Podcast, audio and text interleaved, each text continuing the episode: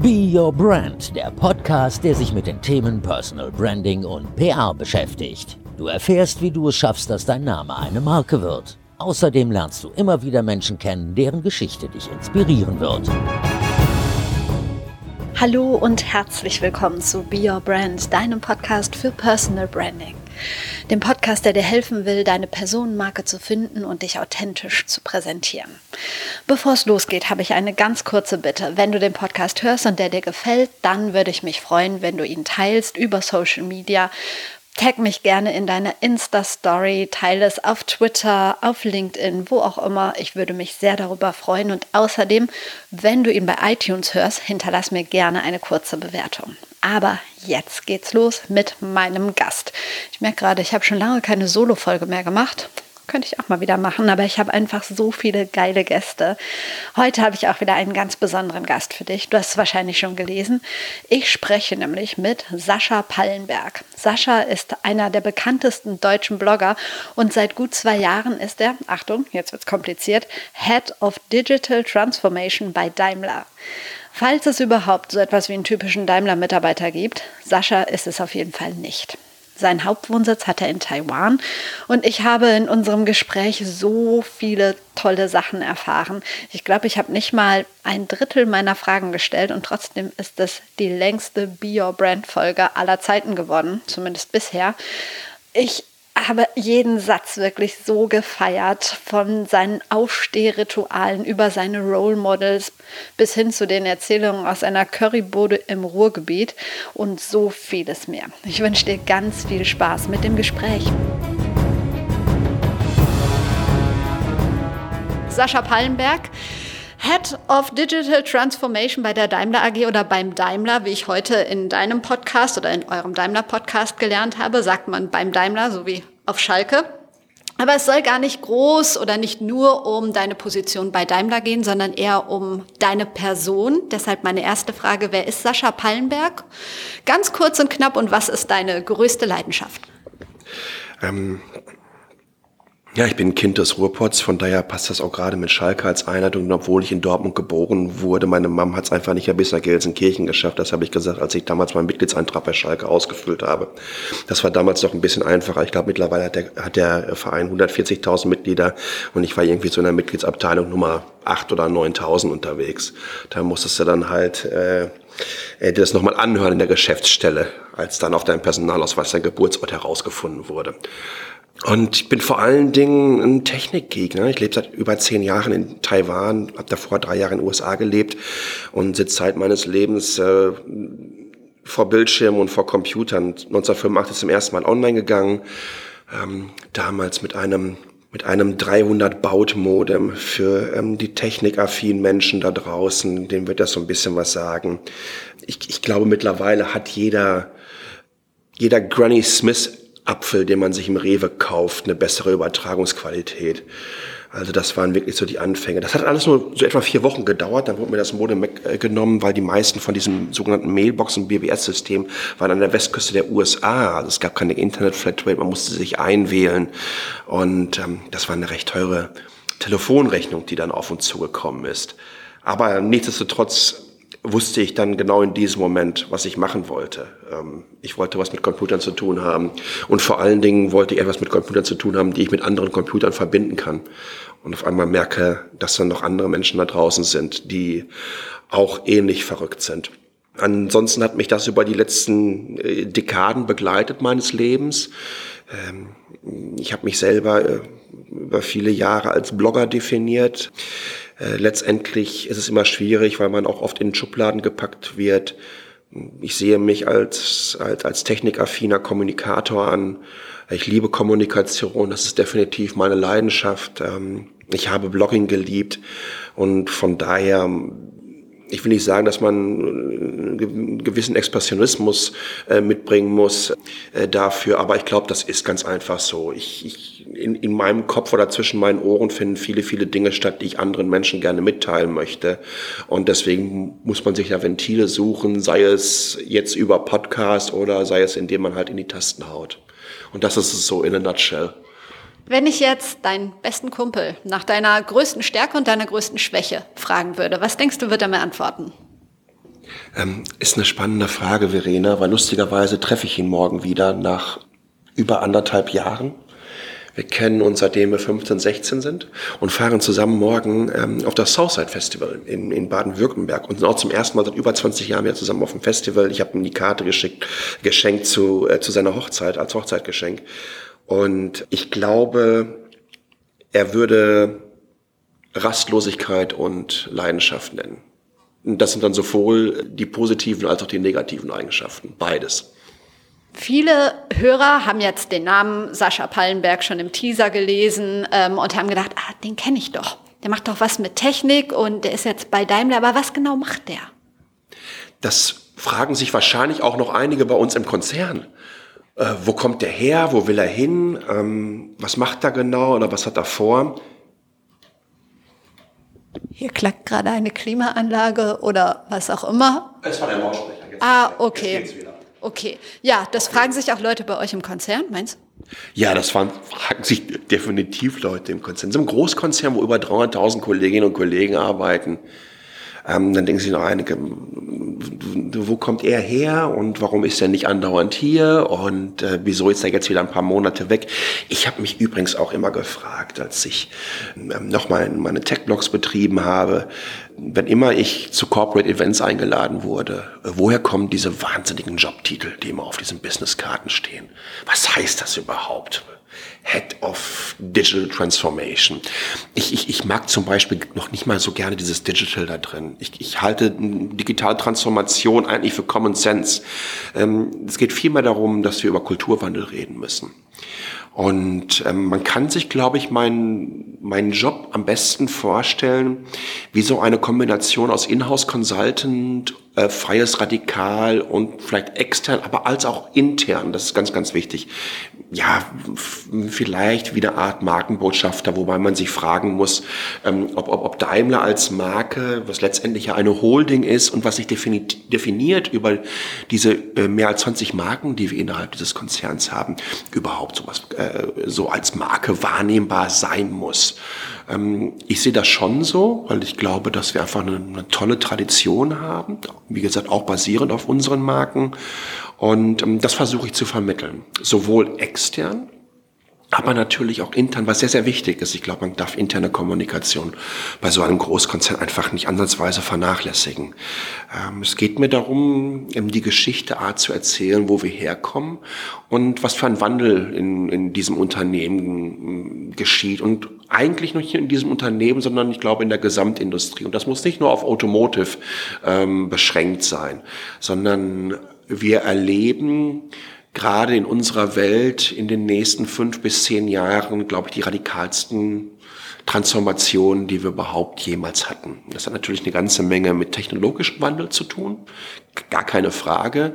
Aber Digitalisierung ist ja nichts Neues. Ja? Also ich weiß nicht, ich habe meinen ersten kleinen Minicomputer bekommen, da war ich so sieben oder acht Jahre alt. Na, das war das Einfachste von Einfachen. Und für mich war auch ein Taschenrechner schon immer toll gewesen. Und auch ein Taschenrechner war schon digital. Und zur Kommunion habe ich eine Digitaluhr bekommen von Casio. Und das fand ich ganz, ganz toll. Die hatte sogar eine Hintergrundbeleuchtung, die man auf einem Knopf drückt. Und diese Stoppuhr, die habe ich dann immer ausprobiert. Und immer geschaut, ähm, ähm, dass ich möglichst schnell die Zeit anhalten kann. Also völliger Quatsch, aber für mich war das schon die Faszination des Digitalen natürlich. Und ähm, ich glaube, es ist da auch ganz, ganz wichtig, kommunikativ so ein bisschen halt so, so Barrieren abzubauen. Und zu sagen, ey, warum solltet ihr euch in so einem Konzern anders verhalten in Bezug auf eurem Digitalleben, was mittlerweile, glaube ich, so ziemlich jeder Mensch hat, sei es, ob er auf sozialen Netzwerken angemeldet ist, sei es, ob er Content kauft im Netz, sei es, ob er den rüber streamt oder ob er sich irgendwo ein Parkticket über sein äh, Telefon kauft oder eine, eine, eine, eine Zugfahrkarte oder einen Urlaub bucht.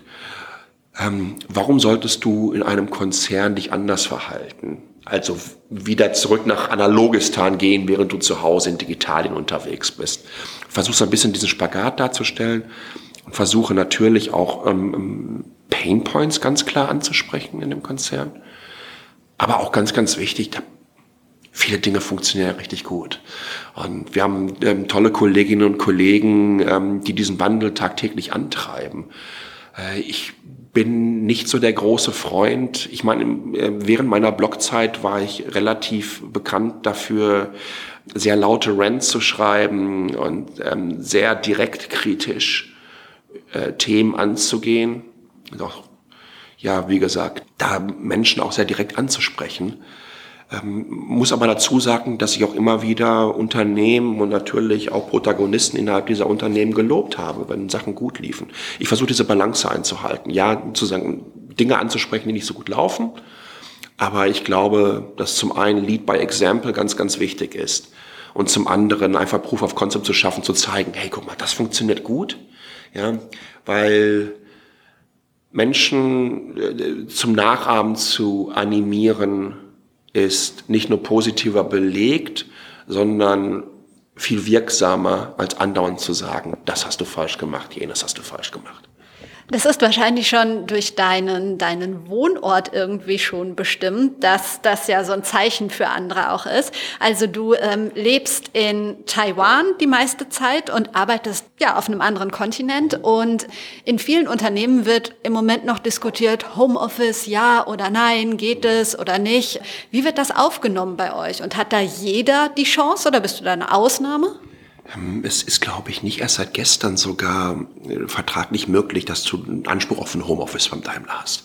Wenn es natürlich deinen Job zulässt. Ne? Also wenn du jetzt bei uns im Rohbau der S-Klasse unterwegs bist, wird es eher ein bisschen schwierig. Wobei man wahrscheinlich auch da Teile oder Prozesse auslagern kann in ein Homeoffice. Ich glaube, das ist sehr, sehr wichtig und, und die Individualisierung von Arbeit in den letzten Jahren, das war auch ein Grund, warum ich mich sehr, sehr für diesen Konzern interessiert habe, weil ich zuvor schon davon erfahren habe und gemerkt habe, da passiert was. Wir leben in einer Zeit, in der sich Produktivität und Effizienz äh, nicht darüber definiert, dass du morgens um neun Uhr die Stempelkarte irgendwo reinpackst und um 17 Uhr nochmal reinpackst und wieder zu Hause bist und sagst, so jetzt ist der Papa mal zu Hause. Ja? Und, und, und, und du dann abgeschaltet. Ähm, Menschen ticken unterschiedlich. Die, die inneren Uhren ticken anders. Und die Art und Weise, insbesondere in bei Berufsbildern, die in einer gewissen Art und Weise auch was mit, mit Kreativität zu tun haben. Und äh, dazu gehört ganz klar Kommunikation. Manchmal benötigt man ganz einfach auch eine andere Umgebung. Wenn ich zum Beispiel ähm, Artikel schreibe oder ich muss mit einem weißen Blatt Papier anfangen, dann habe ich richtig große Probleme mich, damit, mich in eine graue Bürobox reinsetzen zu müssen, wie, ja, wie in so einem Hühnerstall. Das funktioniert, glaube ich, einfach nicht. Äh, das haben wir, glaube ich, ganz gut erkannt und äh, arbeiten daran, da auch noch besser zu werden. Aber es gibt einfach eine ganze Menge Punkte, wo ich sage, ey, das haben die, das machen sie richtig gut. Zum Beispiel, wenn du äh, beim Daimler Urlaub nimmst und aus dem Urlaub zurückkommst, kannst du alle deine E-Mails löschen, die du in dieser Zeit bekommen hast. Ja, und das hilft ich habe es leider noch nie gemacht. Bin ich dann, das ist so diese innere Unruhe dann auch. Aber du kannst es machen, das finde ich gut. Weil ich glaube, dass es für viele, viele Kollegen wichtig ist, einfach richtig abschalten zu können. Und das sind so kleine Punkte.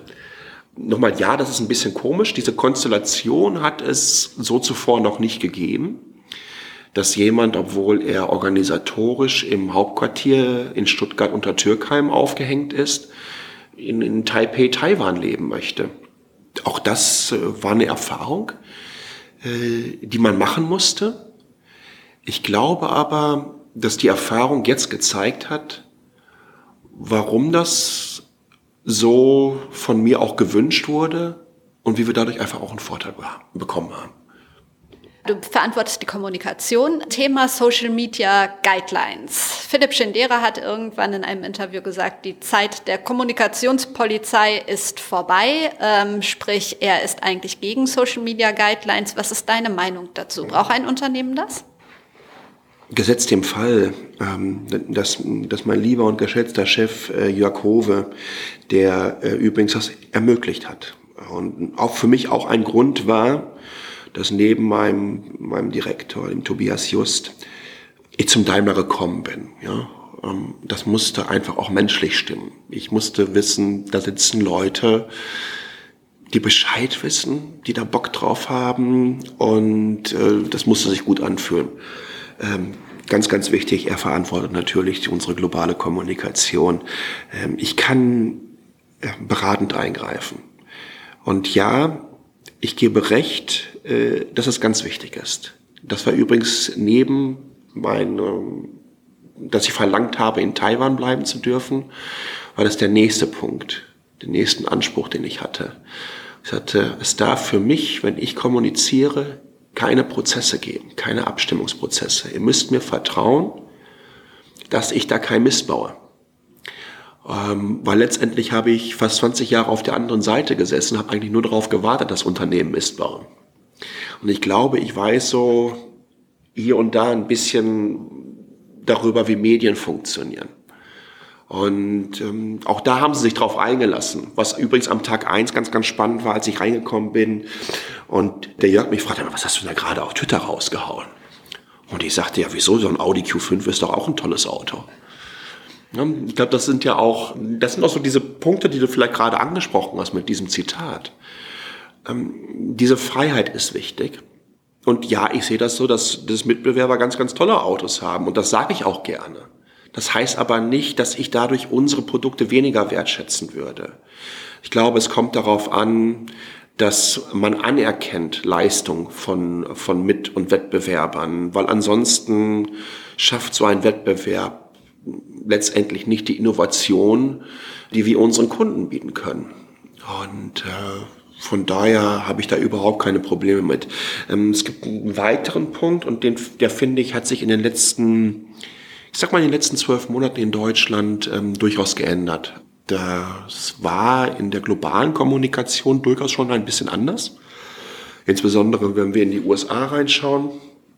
Ähm, klassische PR sagt immer, du kannst über alles reden, aber äh, Religion und Politik, da bist du draußen.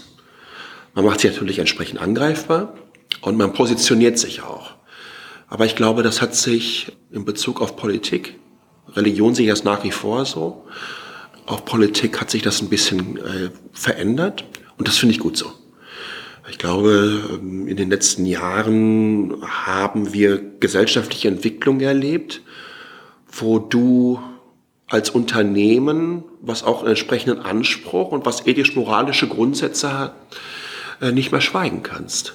Sondern da geht es darum, sich zu positionieren, weil wir stehen als Unternehmen auch für diese Werte. Wir haben Werte in unserem Unternehmen und die muss man auch kommunizieren.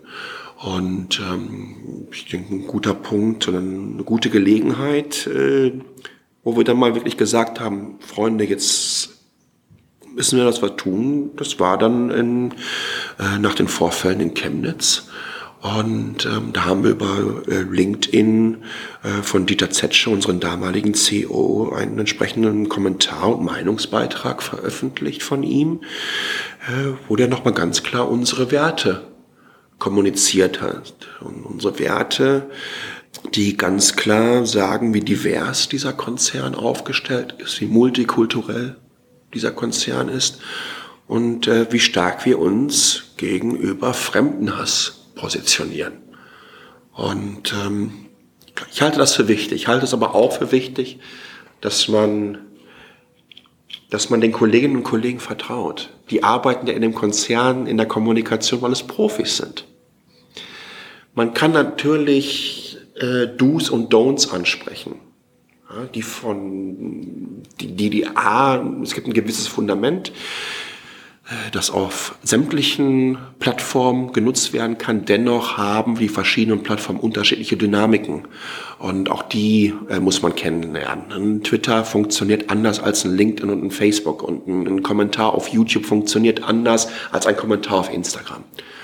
Und ähm, das vielleicht so ein bisschen mitgeben, erklären, was funktioniert wie, auch Ängste abbauen Ganz klar, weil auch das darf man nicht unterschätzen. Es ist ein Unterschied, ob man mit mehreren Mitarbeiterinnen und Mitarbeitern an einer Pressemitteilung arbeitet, die einen auch natürlich über die diversen Legal-Kanäle hin und her durchgecheckten Pressetext für die Medien, weil wenn du für einen, einen so einen großen Konzern äh, kommunizierst, dann ähm, musst du natürlich auch entsprechend aufpassen, ne? dass äh, das alles hundertprozentig glatt ist.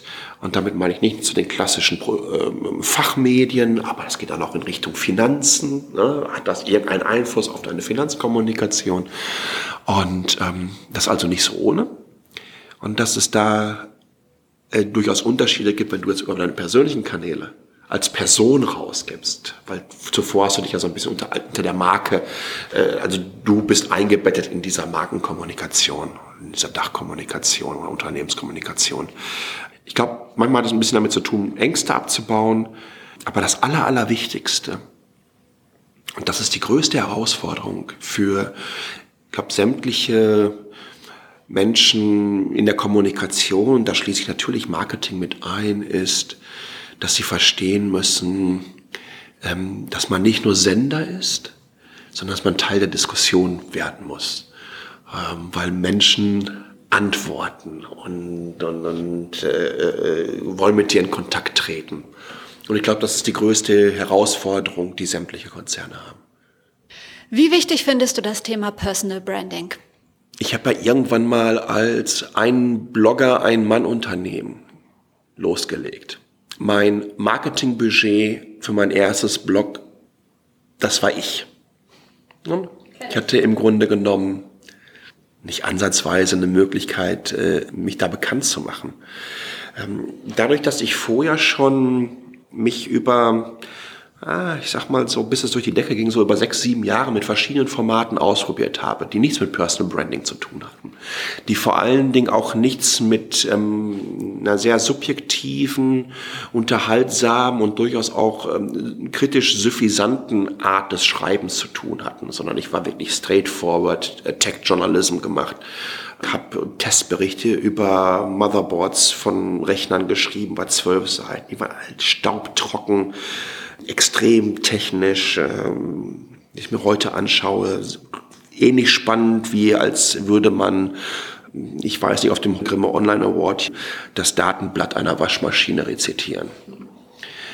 Und dann habe ich mir irgendwann gesagt, 2007, das muss aufhören.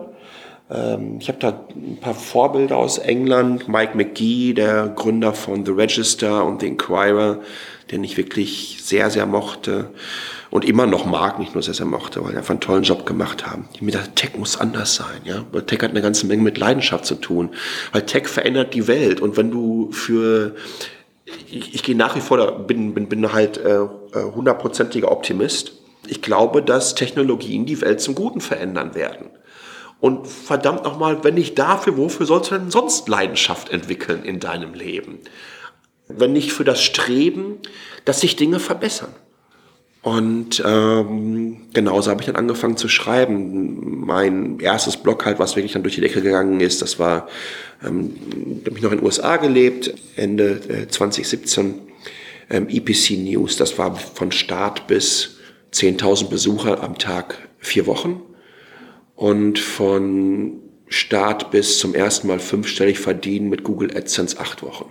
Und dann habe ich mir auch so gesagt, Hossa, was passiert denn jetzt da? Und da ging auf einmal alles sehr, sehr schnell. Ich habe meinen Job in den USA gekündigt und so weiter und so fort. Habe gemerkt, dass ich vom Bloggen leben kann. Habe das ein halbes, dreiviertel Jahr alleine gemacht. Das Glück gehabt, dass ich, dass mir sehr, sehr viele Menschen schnell gefolgt sind, dass ich Community aufbauen konnte, weil es alles sehr, sehr persönlich war. Und ähm, das relativ schnell es kam, dass ich auch immer drei Artikel am Tag schreiben musste. Und dass wenn ich mal einen Tag nicht geschrieben habe, ich über Skype Nachrichten bekomme, sagen, Sascha, ist alles in Ordnung? Ja, ist irgendwas passiert?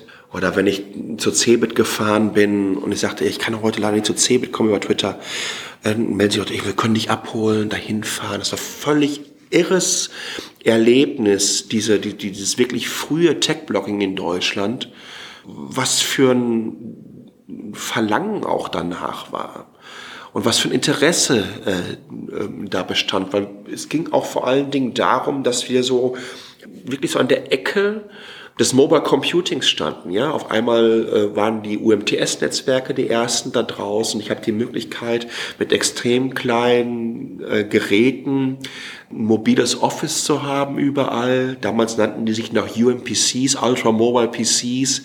Ähm, da habe ich dann recht schnell einen Podcast gestartet mit, mit einem ähm, Bekannten, einem Engländer, der aus Bonn heraus äh, geblockt hat, der damals schon mit 2008 äh, durch Deutschland mit dem Fahrrad gefahren ist, mit einem Handy dabei, mit einer Bluetooth-Tastatur und einem von diesen Mini 7-Inch Mickey Mouse Display PCs und die mit nur zweieinhalb Stunden Akkulaufzeit hatten und gesagt, ich kann mobil arbeiten während ich hier unterwegs bin. Das war alles so Grassroot, ne? Und wir haben uns so ausprobiert. Das war echt so toll und hat so irre Spaß gemacht. Und dadurch, dass es immer mit Personen verbunden ist, ich habe Livestreams gemacht. Ne? Heute ist Livestream was ganz normal. Ich habe meine ersten Livestreams 2008 gemacht. Das hieß damals noch Sepp Live TV. Da gab's noch, da gab's noch Justin TV. Justin TV ähm, wurde dann nachher war es nicht sogar live-tv.com? Aber letztendlich ist es ähm, an Amazon verkauft worden und wurde Twitch. Und warum hieß das Justin TV? Weil der Co-Gründer hieß, oder einer der Gründer hieß Justin, und der hat sich einen PC umgeschnallt und hat sich 24-7, hat er sich ins Internet gestreamt. Und dann ist es auf einmal groß geworden. Und dann haben wir angefangen, darüber zu streamen. Haben wir, haben wir Rechner gezeigt, neue, die wir aus Taiwan geholt haben. Und haben Live-Talks gemacht. Und dann weiß ich noch, dass ich auf der CeBIT dann irgendwann 2008 war.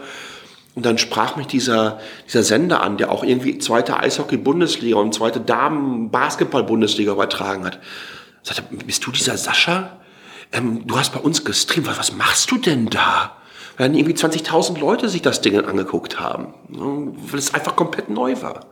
Heute ist, das natürlich Kindergeburtstag. Ne? Heute ist es wahrscheinlich, wenn ich jetzt mit so einer Sache starten würde, extrem schwierig für mich, 20.000 Leute in einen Livestream reinzubekommen, weil es so wahnsinnig viele gibt und die Gamer-Szene so durch die Decke gegangen ist. Ne? Aber damals war es was völlig Neues. Eine Auflösung von 640 mal 480 ist das heute an einer Mikrowelle. Also ich habe nichts anderes gemacht mehr. Für mich war das das Allertollste. Ich habe diese, diese Geschichte früher so zum ersten Mal online sein mit 13, 14 ich hinterlasse in der Mailbox in den USA eine Nachricht und am nächsten Tag hat jemand darauf geantwortet. Was ist das denn Irres? Oder damals äh, CompuServe, wo ich zum ersten Mal online war, da musstest du noch für eine E-Mail zahlen. Kostet irgendwie eine E-Mail, glaube ich, so 20 Pfennige oder 25 Pfennige. Und ich, ich, ich habe mich mit einem US-Amerikaner und mit einem Japaner in einem Chatroom unterhalten. Und auf einmal, wir, wir, wir wachsen auf drei verschiedenen Kontinenten auf, in völlig unterschiedlichen Kulturen, mit völlig unterschiedlichen politischen, religiösen Background, anderen äh, Erziehung, vielleicht mit ähnlichen Werten und, und, und, und, und begreifen, dass wir eigentlich total gleich ticken. Ja, und, und das, das, dieses Gefühl war so wieder da, so ersten Jahre Internet und auf einmal hast du was, hey, das ist auf einmal nicht mehr nur Hobby, das kann jetzt hier, das ist dein Job geworden. Und wenn dein Hobby dein Job wird, dann merkst du gar nicht, was du machst. Im Grunde genommen war das für mich aufstehen, einen Kaffee trinken, was in die Backen äh, schieben, unter die Dusche gehen, Job. Go. Bis, ja, gute Nacht. Nochmal den Followern sagen. Und dann ins Bett gehen. Und dann hast du dann halt deine 16, 17, 18 Stunden Tage. Und das war für dich das Tollste der Welt gewesen, ja. Und das war irre.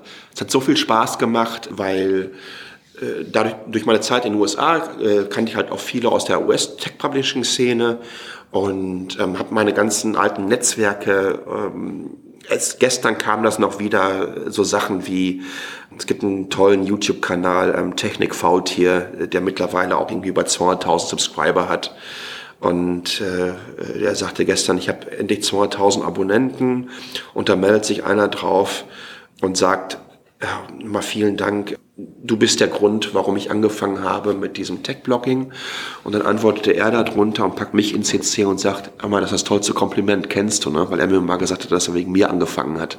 Oder dass ich irgendwie auf einer Computext von irgendwelchen aus Philippinen angesprochen werde und die sagten, mal, wegen dir haben wir angefangen, YouTube-Videos zu machen oder so, ne? Das ist, das ist eine ganz, ganz tolle Entwicklung. Ich glaube, dadurch kann man so, ein bisschen nachvollziehen, warum ich so eine Leidenschaft dafür entwickelt habe. Das so über all diese Jahre Kommunikation so zu erleben, weil auf einmal das Medium sich so entwickelt hat. Und auf einmal war es möglich, dass jeder überall Content produzieren konnte und das auch mobil. Denkst du, es ist ja quasi für jeden wichtig, in seine Personal Brand zu investieren, ob es jetzt klar in deinem Bereich, aber auch als Bäcker, als Friseur, als Make-up-Artist? Mhm. Wenn ich mir diverse Instagram-Accounts angucke, würde ich ganz klar sagen, nein. da würde ich sagen, Mensch, Kind, mach die Schule zu Ende und lern was Vernünftiges. Lass es einfach sein. Interessanterweise sind auch, glaube ich, die letzten Statistiken in Bezug darauf, wie die Abiturnoten nach, unten, nach unten gehen im Durchschnitt. Bitte nicht böse sein, aber ich glaube, das ist eine relativ, ich, ich halte das nicht für, äh, äh, die richtige Entwicklung. Ähm, ich glaube, dass viele, viele Menschen da draußen denken, die vor 15 Jahren gedacht haben, ich werde Deutschlands nächster Superstar, weil ich so toll singen kann. Und äh, wenn man sich dann diese Vorsing-Sendung anschaut, äh, weiß man, dass viele, viele Menschen extrem von sich überzeugt sind, dass Überzeugung und Selbstbewusstsein alleine aber oft nicht reicht ich kann jedem nur empfehlen, sich andauernd Feedback zu holen. Und das Feedback findet nicht in der persönlichen Blase statt, weil die werden euch andauernd sagen, wie toll ihr seid. Ihr seid die Allerbesten und das ist prima. Das kann dann oft auch ähm, eine Kombination aus persönlichem Mitleid und Fürsorgepflicht sein. Ich rate immer dazu, aus der Blase herauszutreten und sich irgendwie von, nein, ich will fast sagen, von einem Kommunikationsprofi erklären zu lassen, ob das funktioniert. Dennoch glaube ich, dass es potenziell jeder könnte. Wenn du der lustigste Bäcker hier in Köln am Ring bist und den Menschen jeden Tag die Sprüche reinschiebst und alle kommen nur, damit sie von dir die Sprüche bekommen. Ich gebe ein schönes Beispiel. Ich bin aufgewachsen in Waltrop, Kreis Recklinghausen, 15 Kilometer nordöstlich von äh, Dortmund, direkt neben Castrop-Rauxel. Also das östliche Ruhrgebiet. 32.000 Einwohner. Die erste Pommesbude in meinem Leben war Curry Heini gewesen. Curry Heini ist nahezu deutschlandweit bekannt geworden, weil er oft ins Fernsehen eingeladen wurde, auf diversen Kanälen lief. Warum? Weil der Heini prinzipiell auf sehr direkte, subtile Art und Weise jeden seiner Kunden beleidigt hat, der da reingekommen ist. Und das mit einer Lautstärke, die irgendwo so in dem Bereich in dreistellige Dezibelabteilung gehen. Ne? Was willst du, Ziegenarsch, denn hier von mir? Ne? Das war so eine, eine typische Anrede. Dass das im Grunde genommen Kompliment war, das wussten die Einheimischen und Lokalen natürlich. Ja, für jemanden, der jetzt äh, von außerhalb kam, war das ein Kulturschock in jeglicher Form. Er, er ist damit bekannt geworden. Ähm, sitzt jetzt selber nicht mehr in, in, in der Pommesbude drin, sondern das macht sein Sohn, der Ludger. Vor zweieinhalb Jahren war ich zum ersten Mal seit 16, 17 Jahren wieder da und habe mich reingesetzt, habe den Klassiker Curry Pommes äh, Ketchup Mayo genommen, so Pommes rot-weiß. Lustigerweise hat sich nichts verändert in dem Laden. Hinten ist die gleiche Holzgarnitur und Vertäfelung an der Wand. Die Teller sind noch so die gleichen, die meine Oma so auch aus den 60er Jahren hatte, wo dann irgendwie so so so so, so Landschaftssachen so drauf gemalt waren, wo irgendwie so auf so einem Bauern auf so einem Feld und so. Ich fand sensationell. Currywurst war großartig, Pommes war großartig. Da kam eine ältere Kundin auf dem Rollator von hinten aus dieser Holzkabine raus, wo sie gegessen hat und sagte, hör mal, die Pommes, die waren irgendwie ein bisschen zu salzig. Ja, komm, Entschuldigung, da gebe ich dir nächste Mal ein Schnäpschen aus, sagte dann Ludger, der Inhaber, der jetzige. Und sie dann zurück, ja, aber ich trinke doch gar nicht. Und er, ja, weiß ich doch. Das ist so das typische Ding, was da abläuft, ja. Also das, das sind absolute Personenmarken. Die rocken da alles weg. Ähm, und, und das in, in, in, dieser, in dieser einzigartigen Art und Weise. Und das kann auch der Bäcker, das kann auch äh, der, ich habe ich hab Zugbegleiter. Ich fahre in Deutschland immer Zug. Ich liebe das ganz einfach. Nicht nur, weil ich glaube, dass es wichtig ist, wenn man vor allen Dingen Nachhaltigkeit nach draußen kommuniziert, ähm, mit öffentlichen Verkehrsmitteln hier auch unterwegs ist. Ich kann vor allen Dingen arbeiten. Internet wird auch immer besser. Aber ich habe schon so tolle Zugbegleiter gehabt, ne? die, die, die, die Ansagen gemacht haben, wo ich auf dem Boden gelegen habe. Also, wie lustig seid ihr denn? Ähm, ich, ich mag sowas. Ich mag, ich glaube, man kann das am besten so sagen, ich mag Freaks. Ja, und Freak und Freaks und Geeks und Nerds, das ist, das ist nichts Negatives, überhaupt nicht. Das heißt vor allen Dingen, dass du, du, du schwimmst nicht nur mit dieser ganzen grauen Masse mit, ne? du bist nicht nur in der opportunen Abteilung unterwegs, sondern du zeigst auch mal auf. Ne? Und, und, und, du sagst mal, im Moment mal hier, ähm, ich hab, möchte noch mal was dazu sagen oder ich sehe das vielleicht ein bisschen anders. Aber oft zeigen die auch, dass sie sehr, sehr viel Spaß am Leben haben. Dass sie sehr, sehr viel Spaß an, an ihrem Beruf haben und vor allen Dingen sehr, sehr viel Spaß an Menschen. Ich glaube, eine ganze Menge guter Personal Brands in der Kommunikation lieben Menschen. Ansonsten würden sie nicht mit denen kommunizieren wollen. Und von daher, ja, ausprobieren, bitte ehrliches Feedback, Feedback abholen, aber auch an den vielen, an die vielen, vielen anderen da draußen, die meinen, dass sie noch Model sind, wenn es Instagram nicht mehr gibt. Es wird nicht funktionieren. Ja, und das ist ein typisches Survival of the Fittest. Es gibt Profis, es gibt ganz, ganz tolle Profis da draußen, ja, die können das auch ohne diese sozialen Netzwerke machen, weil das, letzt, weil letztendlich ihr Beruf ist.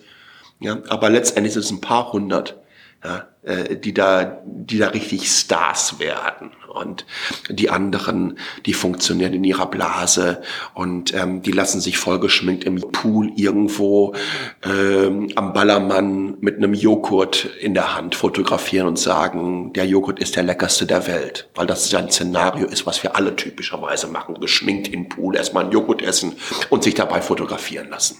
Definitiv. Von dir gibt's auch so Fotos? Ähm, ich bin mir ganz sicher, dass ich schon mal aus Spaß eins gemacht habe. Ähm, da kann ich nur jedem mal ähm, mitgeben, der Bernhard Hinsken, H-I-N-S-K-E-N.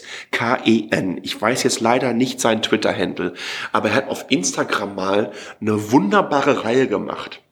Da hat er äh, Fotos mit Produkten, mit Waschmittel und mit Föhns und mit Haarbürsten und so weiter.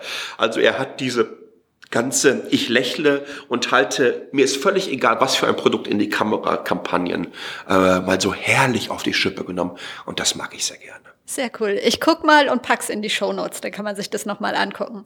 Ich habe gelesen in einem Artikel, den du vor ungefähr drei Jahren bei T3N, meine ich, geschrieben hast. Da war der letzte Satz in diesem Sinne, machen und ab zum Mond, wo auch immer der für euch ganz persönlich liegen mag. Wo liegt dein ganz persönlicher Mond? Ich bin mir sicher, dass ich mit meiner Wahlheimat ähm, Taiwan und mit, vor allen Dingen mit der Stadt Taipei meinen persönlichen Happy Place äh, gefunden habe. Ich bin 2002 zum allerersten Mal eingeladen worden, habe auf einer Entwicklerkonferenz gesprochen, komme nachts um 12 Uhr, war noch nie in Asien, komme nachts um 12 Uhr im Hotel an, ähm, checke im Hotel ein, bringe meine Koffer aufs Hotel und will sofort ab in diese Stadt und rumlaufen. Und nach einer halben Stunde habe ich gesagt, ich muss hier wohnen. Es war so Love on First Sight. Es, ist, es passte einfach alles. Und ich glaube, man, man weiß das, wenn man seinen persönlichen Mond gefunden hat. Ich glaube, das ist meine Mondbasis. Von so Mondbasen kann man auch durchaus noch andere Sterne äh, sich anschauen. Ähm, das entwickelt sich. Ich äh, möchte mich schwerlich festlegen. Ich mag Süd Südostasien extrem gerne. Ich äh, kratze auch nach zehn Jahren da wirklich nur an der Oberfläche. Ähm, bin fasziniert äh, von den Menschen, ich bin fasziniert von den Traditionen da und ich muss äh, wahnsinnig viel lernen. Genauso übrigens aber auch mit meinem Job. Ich bin fasziniert von meinen Kolleginnen und Kollegen, die ich da kennenlerne und ähm, ich lerne jeden Tag dazu.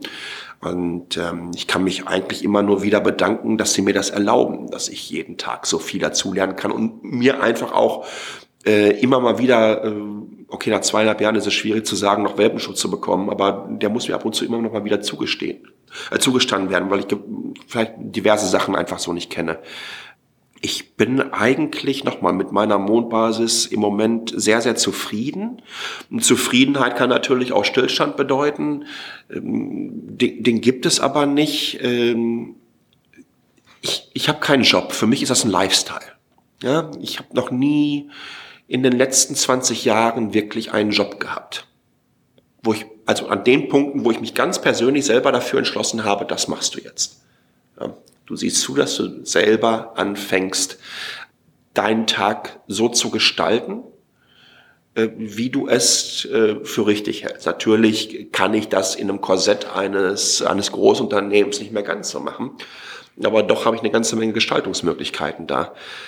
Wenn du deinen Job ähm, oder wenn du dich in einer gewissen Art und Weise auch darüber definierst als Person, und das mache ich, glaube ich, durchaus, weil ich einfach mich mit, dem, mit der Marke und mit dem Konzern mit einer entsprechenden Leidenschaft äh, identifiziere, dann möchtest du natürlich, ähm, dass äh, sich das im positivsten Sinne entwickelt. Dass wir diese starken und, und, und wirklich äh, fundamentalen Herausforderungen, die vor uns liegen, zusammen meistern und ähm, dass wir in den nächsten, in Daimler gibt es seit über 130 Jahren, in den nächsten 130 Jahren immer noch ähnlich stark aufgestellt sind als eine der stärksten Marken oder mit einer der stärksten Marken der Welt, die es überhaupt gibt im Portfolio. Und, und, und alles weitere lasse ich mir da offen, weil ich glaube, wenn, wenn sich das entwickelt, dann entwickeln sich wahrscheinlich auch äh, weitere ganz, ganz persönliche Ziele ähm, äh, da heraus. Aber im Moment bin ich so mit dieser Konstellation. Ich glaube, glücklich sein ist, äh, ist, ist, ist, ist, ist besser und lässt dir mehr Möglichkeiten als eine Zufriedenheit. Weil, wie gesagt, Zufriedenheit ähm, lässt er noch ganz gerne stillstehen. Wobei ich gehört habe, dass du an irgendeinem Zeitpunkt in deinem Leben gemerkt hast, dass du ein bisschen mehr auf dich achten musst und das Thema Achtsamkeit, Mindfulness in dein Leben getreten ist. Kannst du noch mal erzählen, wodurch und ist es immer noch Thema für dich? Ja, klar. Ähm, bevor ich zum Daimler gekommen bin, habe ich ähm, sieben Jahre lang keinen Urlaub gemacht. Und ich bin auch immer davon ausgegangen, dass ich das nicht brauche. Ja, ich habe hier und da mal ein längeres Wochenende gemacht und viele draußen haben sich auch gedacht, ach, du fließt zu dem Event hierhin und dahin und dorthin. Du machst ja eigentlich nur Urlaub. Die sehen ja letztendlich nur die tollen Bilder und äh, wissen einfach gar nicht, wie das nun mal auch verdammt anstrengend ist. Wenn du für drei oder vier Tage um die halbe Weltgeschichte reist, eine Veranstaltung mitnimmst, möglichst viel an Informationen und Input aufnehmen musst, daraus eine Story baust. Insbesondere, wenn du in relativ kleinen Teams unterwegs bist. Weil wenn du mit zwei oder drei Leuten nur arbeitest, wir waren nachher zehn insgesamt bei Mobile Geeks, ähm, dann bist du, du bist der Redakteur, du bist der Chefredakteur, du bist der Publizist, du ähm, musst dich um Video, Audio, Bilder, Text kümmern Du musst äh, dich um das Layout kümmern, du musst es aufsetzen, du musst es distributieren, etc. pp. Die ganze Recherche liegt bei dir. Du bist all das in Personalunion, wo es äh, in großen Verlagshäusern halt äh, eine Mannschaft äh, gibt, äh, die irgendwie aus zehn oder zwölf Leuten besteht. Also das ist alles nicht so ohne. Diese Mindfulness-Geschichte ist dann, hat sich dann entwickelt über die nächsten, ich denke mal so zwei Jahre, als ich ganz klar gemerkt habe, dass wenn ich jetzt so weiter Vollgas gebe und die kommunikative Arbeit beim Daimler ist herausfordernder geworden für mich, einfach im Hinblick darauf, dass ich ja hier letztendlich nicht für mich spreche. Ja, vorher konnte ich einfach mal richtig auch vom Leder ziehen, aber ich bin eine Ecke diplomatischer geworden. Was übrigens generell für die Persönlichkeitsentwicklung äh, jetzt im mittleren Alter äh, auch gar nicht so verkehrt war für mich. Aber ich arbeite da noch stärker drei, vier Monate am Anschlag in Bezug auf dessen, was ich aufnehme. 70 Prozent meines Tages hat mit Lesen zu tun und äh, Inhalte schauen und anhören. Und das dürften alleine bestimmt acht, neun Stunden am Tag sein. Und damit ich einfach weiß, ah, was ist los da draußen? Was passiert in diesem Konzern? Ähm, also ich bin mir sicher, dass wir alleine mit Bewegbildformat, das im Gesamtkonzern produziert wird, täglich, wir könnten 24-7 Livestream machen über die verschiedenen regionalen Offices etc. Es ist wahnsinnig viel einfach. Aber ich möchte das ja auch lernen, möchte Zusammenhänge besser verstehen. Aber nach drei, vier Monaten muss ich echt eine Woche, zehn Tage weg. Und komplett, komplett raus aus der Nummer. Und ähm, irgendwo dann auch äh, mich an die Küste setzen, aufs Meer starren, jeden Tag zwei Stunden Yoga machen, ähm, mich vernünftig bewegen. Okay, das mache ich aber mittlerweile Gott sei Dank auch schon. Ähm, sowieso, das war auch sehr, sehr wichtig gewesen für mich. Ich glaube, man, um andere Menschen ja wertzuschätzen, ist es sehr, sehr wichtig, dass man sich auch selber wertschätzt. Und ähm, du kannst keinen Raubbau an deinem Körper und an deinem, an deinem Geist äh, betreiben. Beides hat auch eine ganz wunderbare Wechselwirkung aufeinander und meinen, äh, entsprechend performen zu können. Ähm, irgendwann kommst du an so einen Punkt und dann macht es einfach mal klack. Und ich habe das auch mit Freunden erlebt, ähm, die dann einfach den klassischen Burnout bekommen haben. Ich habe mir sowas nie vorstellen können. Ja, weil ich dachte eigentlich, ich habe immer Energie äh, ohne Ende. Und aber letztendlich ist es dann, glaube ich, wahrscheinlich so, so, so, so eine Altersweisheit, die dann auch eingetreten ist. Wo ich dann sagte, ähm, Leben ist zu kurz. Äh, ich habe auch im engsten Freundeskreis ähm, ähm, das gerade noch mal in den letzten Monaten erlebt, ähm, wie kurz das Leben sein kann und ähm, wie wichtig es ist, äh, dass man da ein bisschen besser aufpasst. Hast du ähm, so eine Tagesroutine? Vielleicht irgendwas? Manche stehen auf, meditieren, 10 Minuten, 15 äh, gehen laufen, whatever. Hast du da irgendwas etabliert dann in den letzten Jahren? Ich habe in jedem Raum bei mir so, so, so ein Google Assistant, so ein Google Home Speaker. Und ja, ja. Und ich lasse mich jeden Morgen gleich wecken, zur gleichen Zeit. Und das nicht mit so einem schlimmen Wecker. Das ist ich bin komplett traumatisiert aus meiner Kindheit und Jugend. Also mit diesem klassischen, diesen zwei, äh, du weißt, diese halb aufgeschnittenen Glocken, die man auch immer aufziehen musste abends. Ne? Ähm, ich lasse ähm, die ganzen, die ganzen ähm, Lichter bei mir in der Wohnung sind auch alle Smart-Lichter. Ich lasse mich also morgens wecken. Zum einen habe ich das Glück, dass ich sowieso ähm, direkt auf die Teeberge gucken kann und dahinter die Sonne aufgeht jeden Morgen. Also ich kriege Sonnenaufgang sowieso schon mit. Ähm, nichtsdestotrotz lasse ich die Lichter auch in so einem Sonnenaufgang-Modus angehen. Ähm, es fängt ähm, die ersten 15 Minuten lasse ich mich mit so einer balinesischen Spa-Musik immer äh, ganz lang, die langsam lauter wird und intensiver wird, wecken. Äh, dann kommt immer Brown Eyed Girl danach, weil irgendwie komme ich auf den Song extrem gut klar und, und, und lass mich da positiv entwecken. Ähm, mittlerweile muss ich überlegen, ob ich den nicht auch mal ein bisschen ähm, mal wieder mal wieder ändere, damit ich mich nicht satt höre, weil das ist das Prozedere des letzten Dreivierteljahres. Aber es läuft immer noch gut. Und dann kommt WDR 5. Ähm, das ist so das Erste. Das ist so die Routine, um, um, um, um wach zu werden. Das nächste ist, ähm, WDR 5 ähm, schalte ich dann relativ schnell ab und sage dann, okay Google, uh, tell me the news. Und dann habe ich ein kompaktes äh, Zusammenfassung von den News, die in den letzten, ich sag mal so zwölf Stunden in etwa passiert sind. Also bin ich da schon im Modus drin des News-Inhalierens. Ähm, dann setze ich mich äh, meistens in die U-Bahn, äh, beziehungsweise eine oberirdische Bahn, äh, die Richtung Büro fährt in Taipei und ähm, suche auf meinem Telefon halt ähm, die Newsquellen durch und höre mir meistens ein oder zwei Podcasts an. Ich steige dann immer schon drei, vier Stationen vorher aus zum Büro, damit ich morgen schon mal so vier, fünf Kilometer mich bewegt habe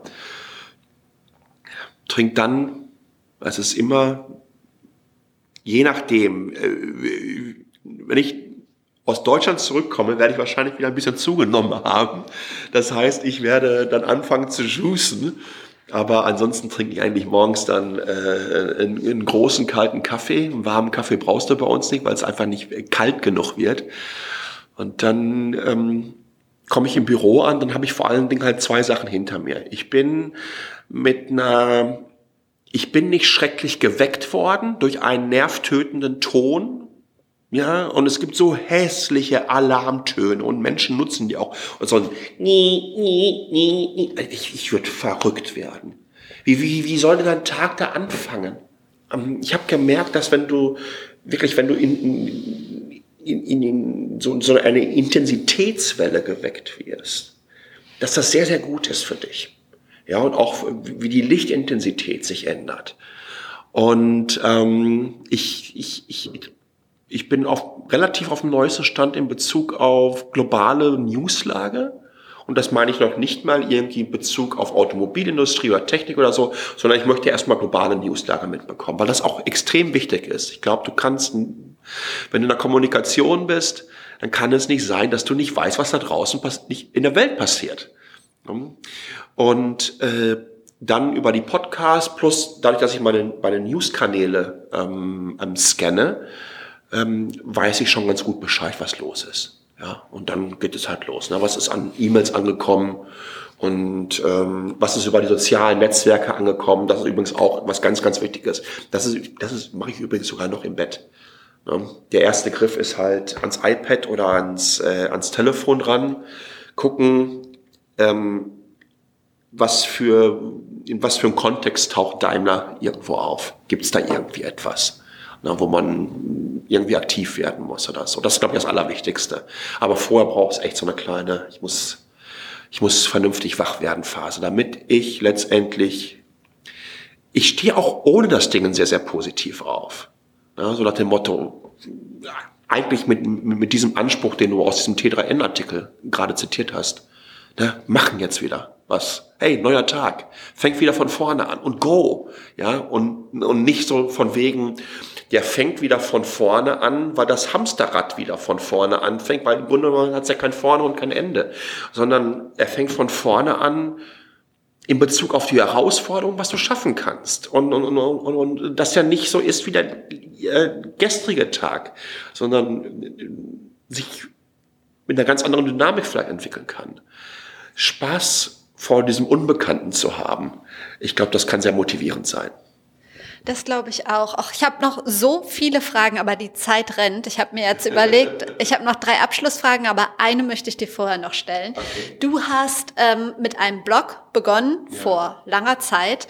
Klar, Menschen, die jetzt im Pool Fotos von sich machen und so weiter, werden so keine Personal Brand mhm. aufbauen. Aber es gibt ja durchaus Menschen, die wirklich tolle Dinge zu sagen haben, tolle Dinge machen, die das auch zeigen sollten, mhm. finde ich. Denkst du, Bloggen ist da noch zeitgemäß? Ähm, sollte man eher ein Podcast starten? Was wäre so deine Empfehlung, wenn du wirklich eine Botschaft hast? Womit solltest du jetzt, dieses Jahr, nächstes Jahr anfangen, rauszugehen? Das so individuell wie die Distributionskanäle einer Person, eines Kommunikators, einer Brand, so individuell sind auch die Formate. Und so individuell müssen auch diese Entscheidungen sein. Ich halte es für wichtig, dass man sich anfangs auf ein Medium konzentriert.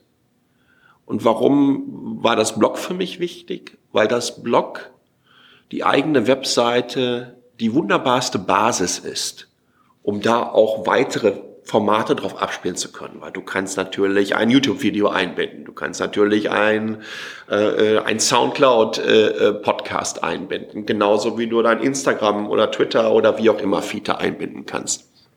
Ich finde, sich im Bloggen und Schreiben auszuprobieren, hilft dir sehr, sehr stark, äh, andere Formate zu entwickeln, sei es Bewegtbild, sei es, sei, sei es Audio. Weil letztendlich ich denke mir, nicht jeder kann schreiben. Also, wir gehen mal davon aus, dass die meisten Menschen ähm, äh, äh, das Schreiben gelernt haben in der Schule.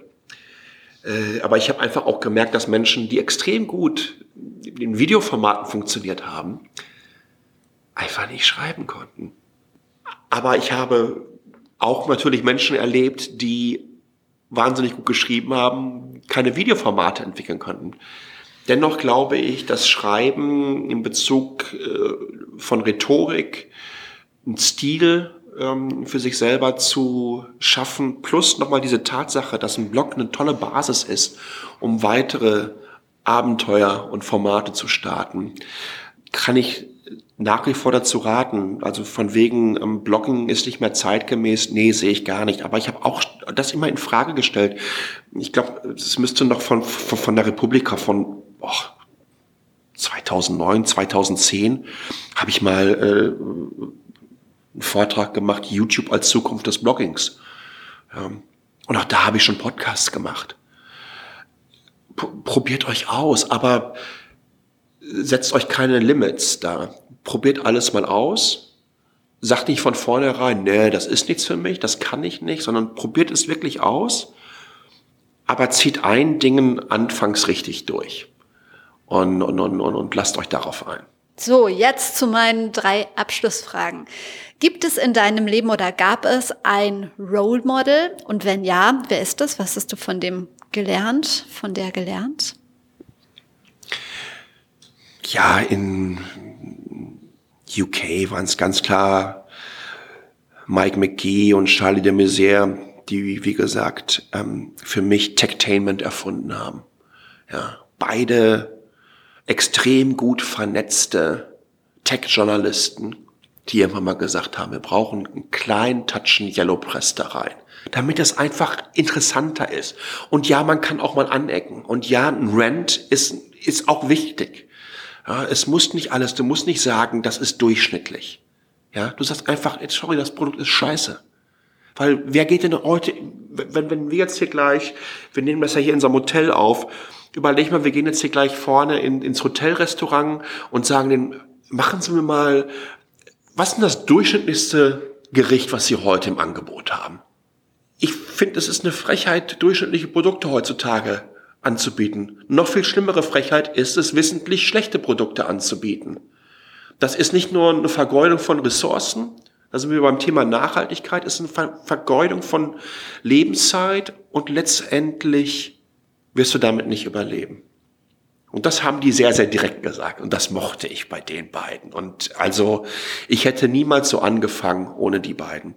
In Deutschland war ganz klar, ähm, der im letzten Jahr verstorbene Robert Basic, mein großes Vorbild.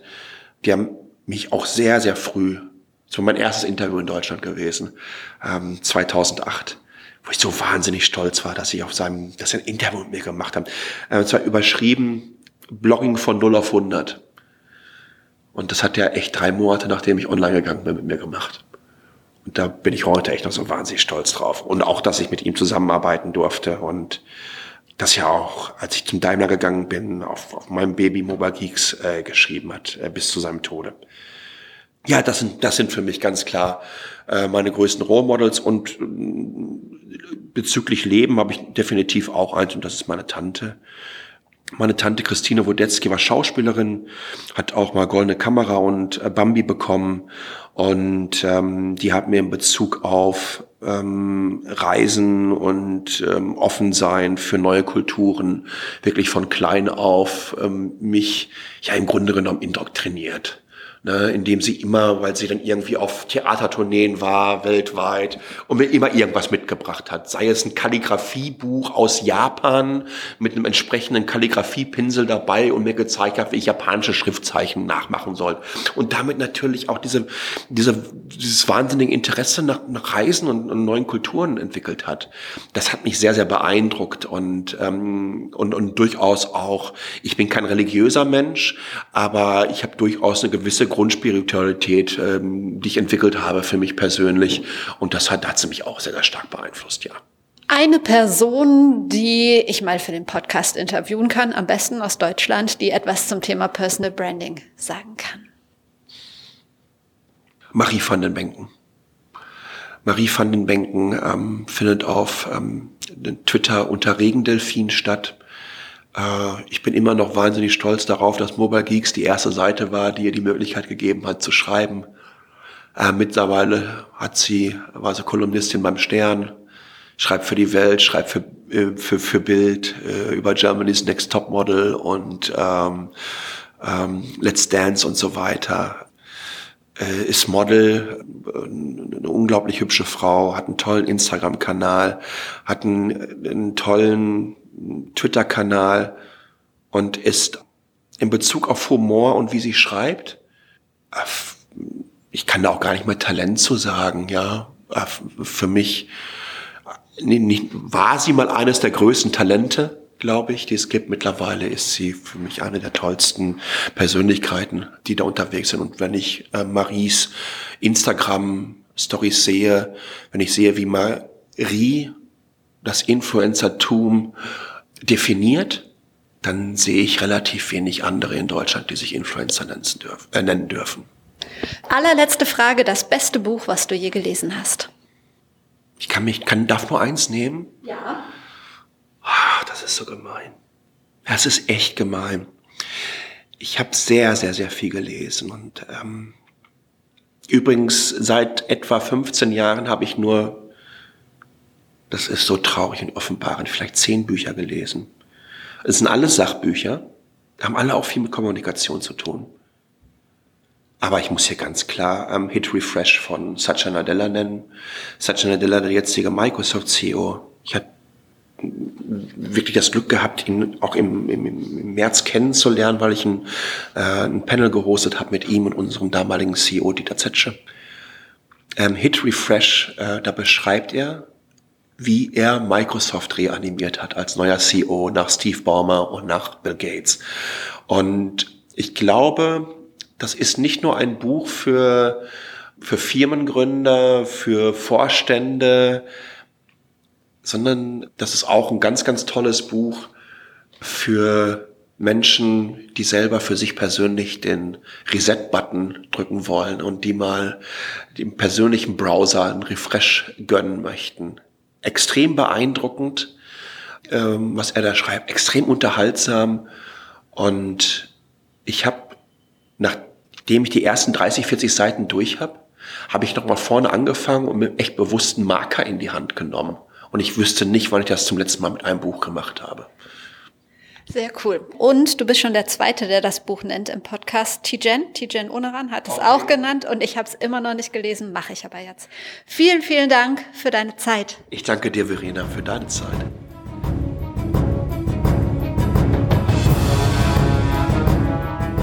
Wow, das war jetzt ein ganzer Batzen.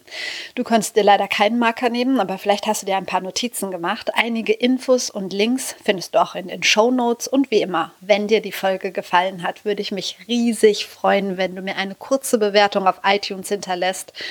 Lass uns gerne vernetzen auf Social Media, auf Instagram, Twitter, LinkedIn, wo auch immer. Du findest mich überall unter Verena Bender oder unter @prleben. Ich wünsche dir jetzt noch einen schönen Nachmittag, Abend oder ein schönes Wochenende, wann auch immer du diesen Podcast hörst. Wir hören uns wieder donnerstags. Bis dahin, trau dich rauszugehen. Ich glaube an dich.